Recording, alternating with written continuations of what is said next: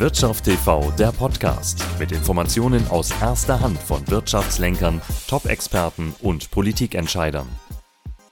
Willkommen beim Wirtschaft TV Talk. Künstliche Intelligenz konnte uns mit Alexa, Google Assistant, Siri, Bixby oder Cortana noch nicht wirklich überzeugen, aber spätestens seit der Veröffentlichung von ChatGPT vor gut einem Jahr gibt es eine echte Lawine der KI-Entwicklung und auch der Nutzung im Alltag. Was bedeutet das speziell für Vertrieb und Marketing von KMUs? Darüber will ich heute mit Patrick Schilgerlis sprechen. Er ist Experte für KI und Networking sowie Verleger des Wirtschaftsmagazins Manager Review.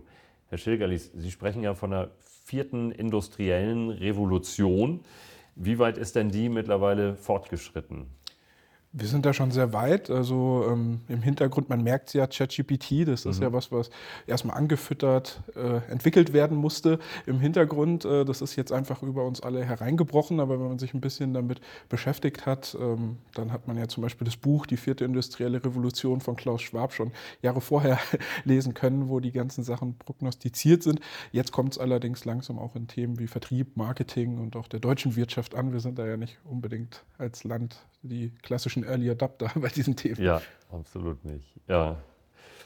Das ist natürlich der Traum jedes Unternehmers, äh, zum Beispiel Vertriebsprozesse automatisieren zu können. Ne? Also nicht nur, dass vielleicht Mitarbeiter nicht so motiviert sind oder Ausreden haben oder irgendwas anderes, sondern es, es ist natürlich super genau steuern zu können, möglichst viel über die KI laufen zu lassen. Ist das noch ein Experimentstadium dabei oder sind wir da auch schon so weit, dass das KI jetzt wirklich sinnvoll Einzug in Vertrieb und Marketing gehalten hat? Ja, also da gibt es verschiedenste Projekte, die schon deutlich vorangeschritten sind. Bei mir ja. zum Beispiel selbst. Ähm, also ich bin alleinerziehender Vater vom schwerbehinderten Kind und hatte so eine von diesen klassischen Mitarbeiterausreden äh, und war kurz davor, meinen Job als Geschäftsführer hinzuwerfen, weil ich natürlich weiter netzwerken wollte, weiter Vertrieb machen wollte. Ja. Und ich hatte schon so fünf, sechs Termine am Tag. Dann habe ich mir überlegt, wie geht das? Und dann habe ich mir selber eine KI-Lösung entwickelt und entwickeln lassen, ähm, die automatisiert für mich neue Kontakte generiert, Termine vereinbart vereinbart und diesen nervigen Part der Kaltakquise bis hin zum Ersttermin übernimmt. Das war am Anfang noch total teuer und nur für mich, also total unwirtschaftlich. Das war ja. einfach nur Selbsterhalt des Jobs. Ähm, das hat sich dann aber weiterentwickelt und ist irgendwann ähm, ja, sehr lukrativ geworden und ist jetzt einer unserer stärksten Agenturprodukte. Ähm, diese ganze Sprachverarbeitung, die mussten wir am Anfang sehr mühsam selbst entwickeln. Das war sehr teuer dann als ChatGPT kam mit der API-Schnittstelle von OpenAI, hatten wir natürlich die Möglichkeit, da auf die Kapazitäten von ChatGPT auch zurückzugreifen. Und ja. vorher hat es 6000 Euro pro Monat gekostet und Mitarbeiter, der das nutzt. Das hat sich für manche Firmen, zum Beispiel zum Zeiten der Masken, äh, für Maskenproduzenten, trotzdem noch gelohnt. Ähm, da hatten wir diverse Kunden. Ähm, mittlerweile durch die Anbindung von ChatGPT sind wir bei nur 500 Euro pro Monat und Mitarbeiter und äh, es kostet so manche Putzfrau mehr als ja. ein funktionierender Vertrieb, der 24-7 auch am Wochenende über die Feiertage, wenn alle im Urlaub sind, der Vertrieb kommt zurück, hat Leads und dann auch keine Ausreden mehr. Also ja, man kann das schon sehr effektiv und sinnvoll nutzen. Das haben wir selbst gemacht und da gibt es auch noch andere Ansätze, wie zum Beispiel ähm, von Get Genius aus, aus Washington, ähm, die schon viel weiter sind und wirklich die ganze Contentproduktion, Vertrieb, Marketing, Anzeigen, Schaltung ähm, auch schon darüber abwickeln. wir haben uns jetzt, damit sind wir ziemlich alleine auf das Thema Sales, Vertrieb und ja. Networking konzentriert. Und das geht, ja, Sie sind ja Networking-Experte, zweimal BNI-Netzwerker des Jahres und äh, sagen auch, dass Sie selbst mögen. Wahrscheinlich können Sie daher gut mit Menschen umgehen und tun das auch viel. Macht man sich dann damit nicht was kaputt? Also das ist natürlich so eine brenzlige Sache dann mit einer KI-Lösung, ne? dass jemand sagt, äh, was schreiben Sie mir denn, Herr Schilgerlis, da komisches oder so. Kann das nicht kommen? Ja, also wie, also wie, wie, wie soll ich das vernünftig als Bild darstellen? Das ist jetzt, als wenn man eine KI als Stift sieht. Ja, wenn ich jetzt einen Stift mhm. habe, der kann was ganz Böses schreiben, der kann was ganz Tolles schreiben, ja. weil letztendlich liegt es daran, wie man es benutzt. Und wenn man jetzt KI als Automatisierung und Arbeitserleichterung nutzt oder um Mitarbeiter zu ersetzen, ist halt die Frage, was für einen Prozess erstellt man da, was automatisiert man und welche Aufgabe gibt man der KI, wie lernt man die an. Und wenn man natürlich da wirklich mit einem aufrichtigen Interesse zum Beispiel beim Networking rangeht und sich auch überlegt, wer ist die Zielgruppe, wem spreche ich an, wen kann ich denn was bieten. Also bei BNI ist ja zum Beispiel, wer gibt, gewinnt. Ähm, wenn man sich so auf LinkedIn bewegt, so Mensch, dem könnte ich da und da ins Spiel bringen und nicht, ey, hier ist ein Newsletter, klick ja. da mal drauf, abonniere den und dann spamme ich dich mit Werbung zu, dann ist man eigentlich ein willkommener Gast. Also ich bin zum Beispiel ähm, mit diversen CEOs von großen Kanzleien, Prominenten, Politik, Wirtschaft vernetzt und ähm, da hat sich noch nie jemand beschwert, weil es halt gut gemacht auch überhaupt nicht auffällt. Das ist das natürlich. Also wenn jetzt eine, eine, gar nicht so sinnvolle Antwort kommt, dann geht das natürlich schnell auf Ihr persönliches Konto, oder? Also ich kenne das über LinkedIn, dass ich mich da manchmal frage, aha, ja.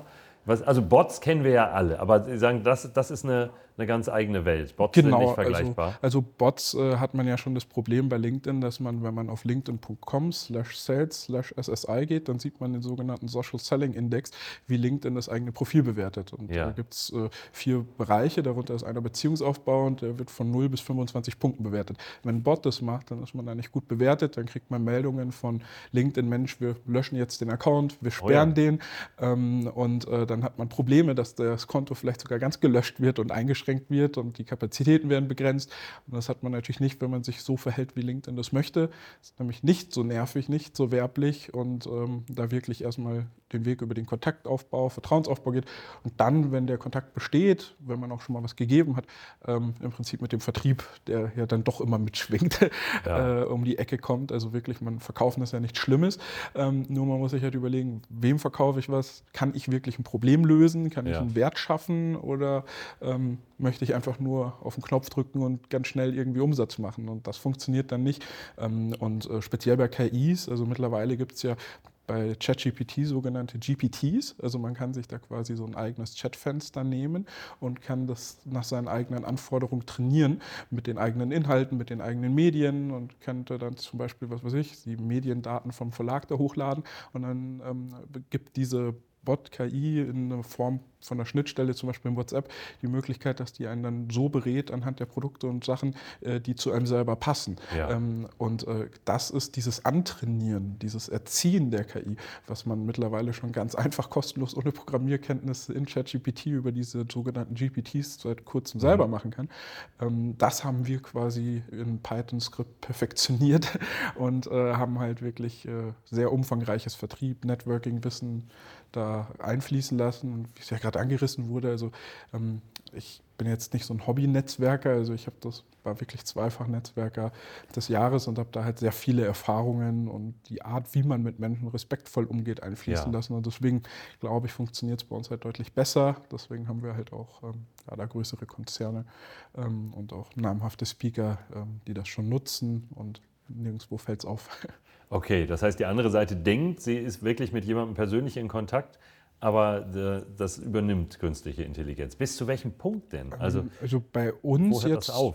Also bei uns jetzt zum Beispiel und unseren Kunden ähm, hört das in dem Moment auf, wo der Kunde sagt, jetzt nehmen wir mal LinkedIn als Beispiel. Ja. Man geht in LinkedIn in den Vertrieb und der Kunde sagt, ja, ich habe noch mal eine Frage, ähm, eine Detailfrage oder ja. ich habe noch mal, ähm, möchte einen Termin abstimmen. Selbst da könnte man natürlich jetzt automatisieren. Ja, könnte sagen, Mensch, über ein Terminbuchungstool und wenn es sowas wie Calendly ist oder sowas, ähm, lässt man sich einen Terminkalender dahin schicken und buchen.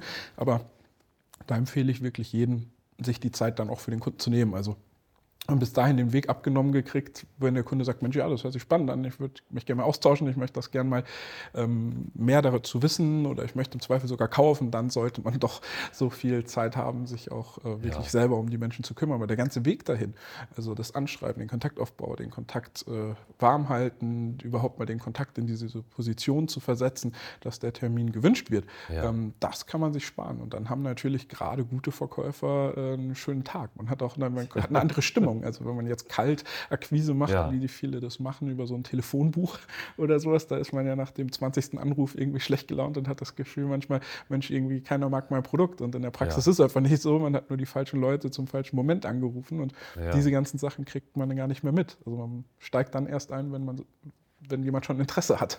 Das macht eine gute Grundstimmung.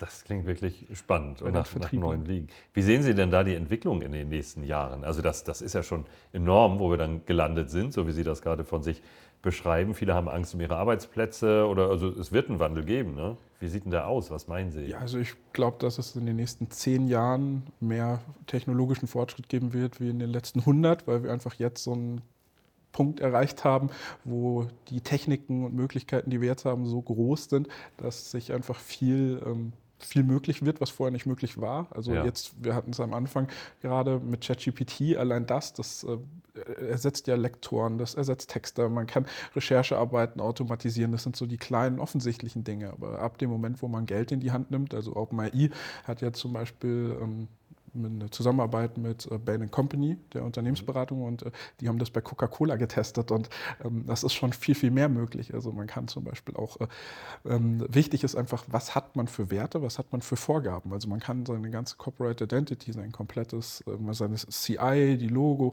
die Tonalität, die Werte des Unternehmens, die Vision, das kann man ja alles in der KI antrainieren lassen und dann kann man auch eine Führungskraft ersetzen oder eine Mediation und kann sagen, Mensch, wie soll man sich jetzt verhalten, wer hat sich richtig verhalten und dann gibt es einen ganz klaren äh, äh, ja, wie soll man sagen, eine ganz klare Regel dafür, wie, ja. wie in so einer Situation zu verfahren ist. Und das geht hin bis zur Medizin. Also es gibt jetzt auch schon Testräume, ähm, die sehen aus wie so ein größerer Kiosk.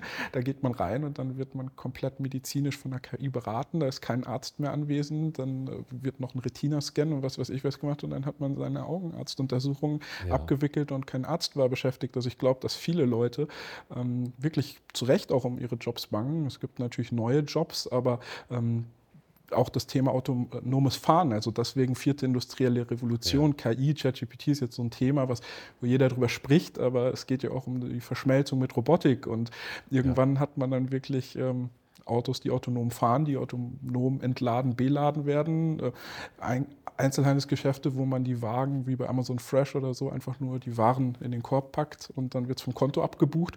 Ähm, also wir haben jetzt Möglichkeiten, wo ähm, in ganz, ganz vielen Stellen ähm, Arbeitskräfte nicht mehr benötigt werden und tatsächlich auch viel im Bereich des Wissens.